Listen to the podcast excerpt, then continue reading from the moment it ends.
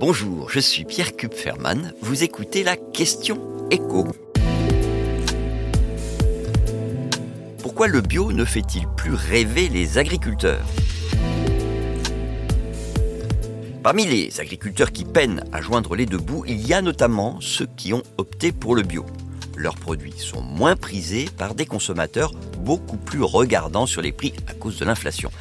On n'a pas encore les chiffres complets pour 2023, mais sur les six premiers mois, la baisse est de 2,7% en valeur. C'est-à-dire que le chiffre d'affaires baisse alors que les prix ont augmenté. Et en volume, en nombre de produits achetés, en kilos, en litres, comme vous voulez, c'est moins 10%. Et ce, alors qu'en 2022, les ventes de produits bio étaient déjà en baisse. Quand on regarde le niveau de vente annuelle, on voit qu'en fait, l'appétit des Français pour les produits bio avait entraîné une forte croissance jusqu'en 2020 plus 50% en 3 ans. Mais ensuite, la tendance s'est retournée. Et c'est d'autant plus tragique pour les agriculteurs que le passage au bio, il ne se fait pas en un claquement de doigts. On ne peut pas mettre l'étiquette AB sur ces produits à partir du moment où on respecte le cahier des charges de l'agriculture bio.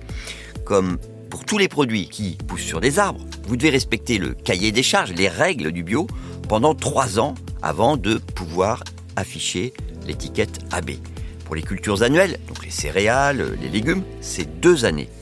Mais surtout, les premiers agriculteurs qui s'étaient lancés dans le bio, ils l'avaient fait par conviction. Alors que pour ceux qui ont suivi, la première des motivations, c'était l'espoir de mieux gagner sa vie en misant sur un marché où la demande était forte. Et là, forcément, c'est la douche froide. Alors bien sûr, les pertes de revenus, les difficultés financières ne sont pas les mêmes selon le type de production.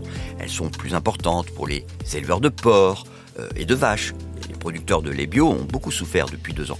Et même pour les œufs bio, qui se vendaient très bien jusqu'en 2021, le marché est nettement moins porteur. Mais tous les producteurs sont confrontés à un même problème. Les consommateurs sont tout simplement moins nombreux à accepter de payer plus cher pour manger bio. Pourtant, les agriculteurs n'y peuvent pas grand-chose. Si leurs produits coûtent plus cher, c'est parce qu'il faut consacrer plus de temps à la production. Les coûts de main-d'œuvre sont plus importants. Et puis il y a les rendements qui sont parfois plus faibles. Et enfin, ce que le consommateur ne sait pas, c'est que la grande distribution a eu tendance à profiter de cet engouement des Français euh, en appliquant sur euh, ces produits bio des marges plus importantes, ce qui a eu tendance à faire gonfler la différence de prix pour le consommateur entre les produits bio et les produits non bio. D'où d'ailleurs l'intérêt d'aller acheter aux producteurs bio sans passer par des intermédiaires.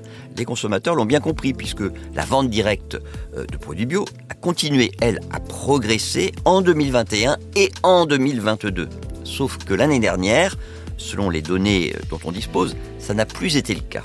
Donc, les difficultés s'accumulent, y compris pour les agriculteurs qui vendent en AMAP ou sur les marchés.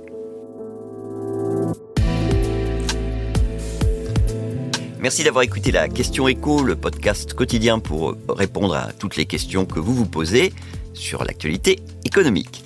Abonnez-vous sur votre plateforme d'écoute pour ne rien manquer et si cet épisode vous a plu, n'hésitez pas à laisser une note et un commentaire. À bientôt.